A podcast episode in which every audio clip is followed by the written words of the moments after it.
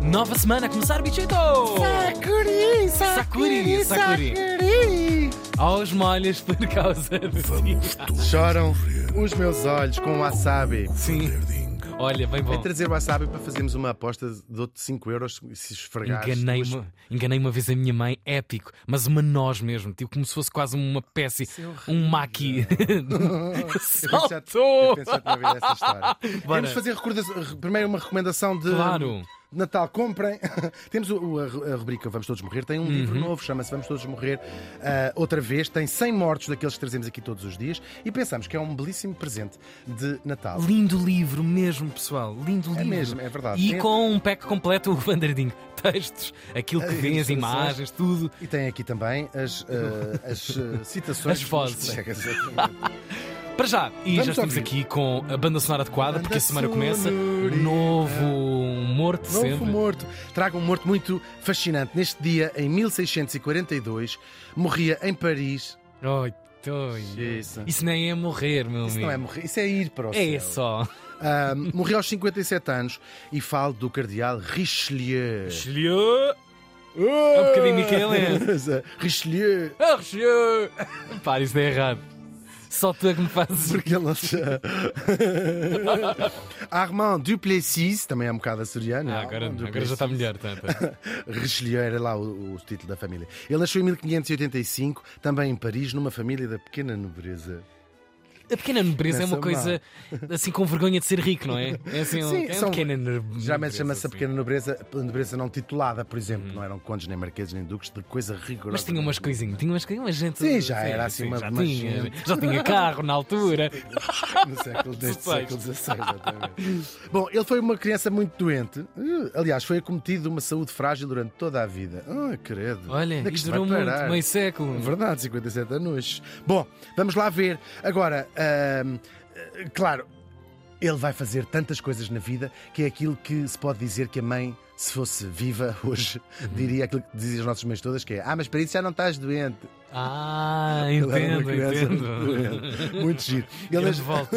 Justiça. Ele nasceu no auge do Ancien Régime, o Uh. antigo regime, que é o que é o sistema eh, político da, de França, o absolutismo. Uhum. O rei, quem manda, sou eu, que há de ser eh, derrubado. Dois séculos depois de ele ter vivido Uhum. com a tal Revolução Francesa que vai acabar com o Ancien Régime e o absolutismo. Em França, o Ancien Régime é este período antes da Revolução Francesa. Uhum. Nós cá chamamos antigo regime, à- geralmente à ditadura eh, do século Do XX. século XX, sim, sim, sim. Mas quando falamos aqui de antigo regime, ou ancien regime, é este período em França. E vai ser precisamente no seio do ancien regime, ou nos seios, no caso, Sim, sim.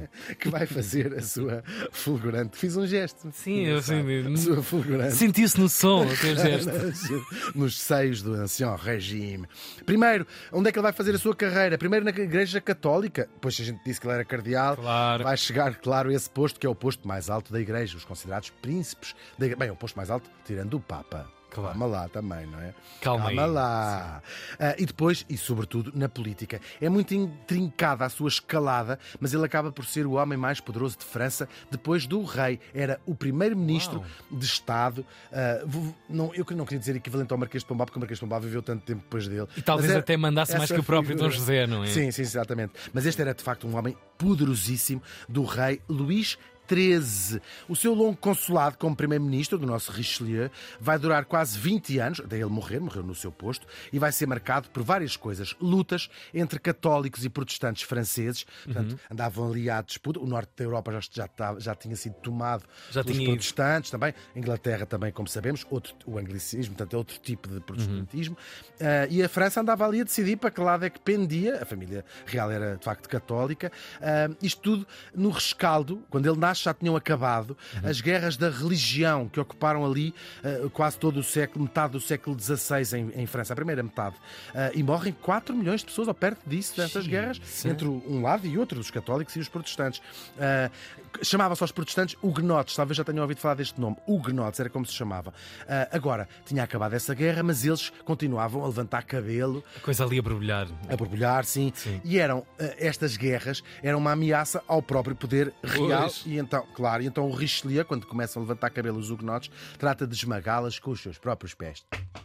É uma revolução dos hugonotes. Há como se fossem formiguinhas, não é assim? Pequenas. E lá foram os protestantes com as das suas próprias progenitoras. Franceses, não é? franceses. Os franceses. Essa é que é. Ou seja, uma, uma espécie de nação a matar os seus filhinhos mais, Sim, sim, são mais guerras. fora da caixa. Sim, eh, sim, há muitos franceses, mas também muita gente eh, que vinha refugiada de outros eh, protestantes que vinham de outros países. Mas sim, ok. eram Claro, sim, franceses, sim, claro. Mas ele vai-se lançar horror. o Richelieu na verdadeira consolidação do poder. Como é que isto se faz? Diminui-se o poder da nobreza.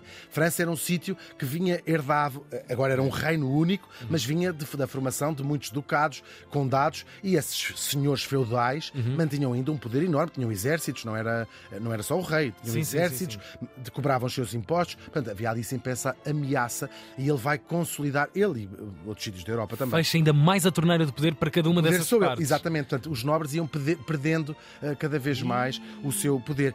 É o zénite desta consolidação do poder real vai se dar no reinado do seu filho, o, o celebérrimo Luís XIV. Olha Vai- quem, Claro. rapaz conhecido. mesmo. Ele, é dele a frase o Estado sou eu, l'état c'est moi, que significava precisamente isto. Fala de duas maneiras. Primeiro, constrói o Palácio de Versailles, onde toda a corte veio de lá dos vários sítios de onde eles eram para ali. Estás a perceber? Sim, sim, sim. Desmantelaram os seus exércitos. Metê-los lá debaixo do olho, ali. E uma vida completamente ociosa. Claro. Deixaram de ter Sim. o seu, deixaram de ter poder local. E depois, outra coisa muito inteligente também. Estas alta, a alta aristocracia era quem ocupava os lugares da administração pública. Hum. O ministro das da Fazenda, o ministro disto, o ministro daquilo. Vamos chamar-lhe ministros. Claro, claro. E ele substitui isso pela pequena nobreza, ou seja, gente que não tem outro tipo de poder senão aquele e, portanto, Uhum. vai. ah, com- o rei é que manda ali naquilo, naquilo tudo. Rato, rato, rato. Certésimo. Agora, claro que isto tudo, o enorme poder que o cardeal Richelieu vai conseguir amealhar, lhe vai trazer muitos inimigos. Porque a arquitetura é do menino, não é? Sim, é sim, uma sim, grande sim, parte dessa arquitetura toda. Sim, e de levar, cabeça levar em do- prática, sim, sim, Pois. exatamente, exatamente mesmo. Ahm, agora, claro, sobretudo entre a aristocracia, odiavam, não é? Uma grande parte da, da, Pois, da imagina. odiavam.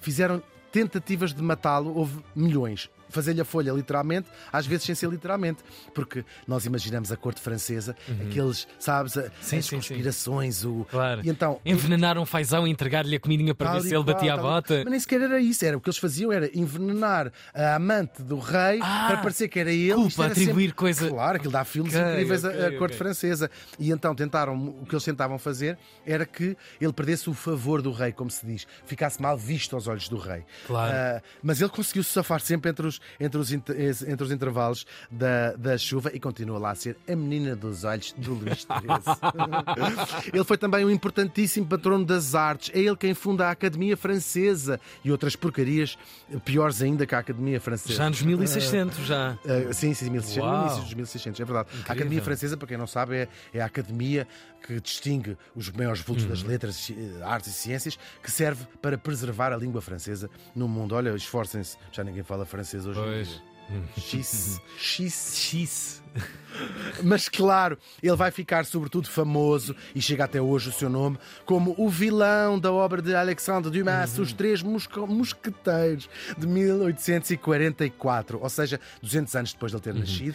O, o- o Dumas vai escolhê-lo ah, para ser o, o vilão. Porquê é que vai escolher uma figura com 200 anos? É muito fácil. Ainda estava na memória coletiva, seria? Estava, e ele, um mas ele ajuda também a, a- Claro, a carregar ainda mais, Claro. claro. para ser o inimigo mortal de D'Artagnan, Athos, Porthos e Aramis. Ih, que saudades, estás-me a Claro, ele, ele, ele, noutros romances dele, também faz isso. É uma forma de expor os abusos do Ancien Regime. Estávamos a viver em 1844, a Revolução Francesa tinha sido há qu- quatro décadas, né? há 40 Claro. e poucos anos. Portanto, ainda era tudo muito. ah, como em Portugal, nós sabemos que de vez em quando aparecem aí uns, umas pessoas a dizer o que faz cá falta é um Luís XIII ou um Pois. Richelieu em cada esquina, não é?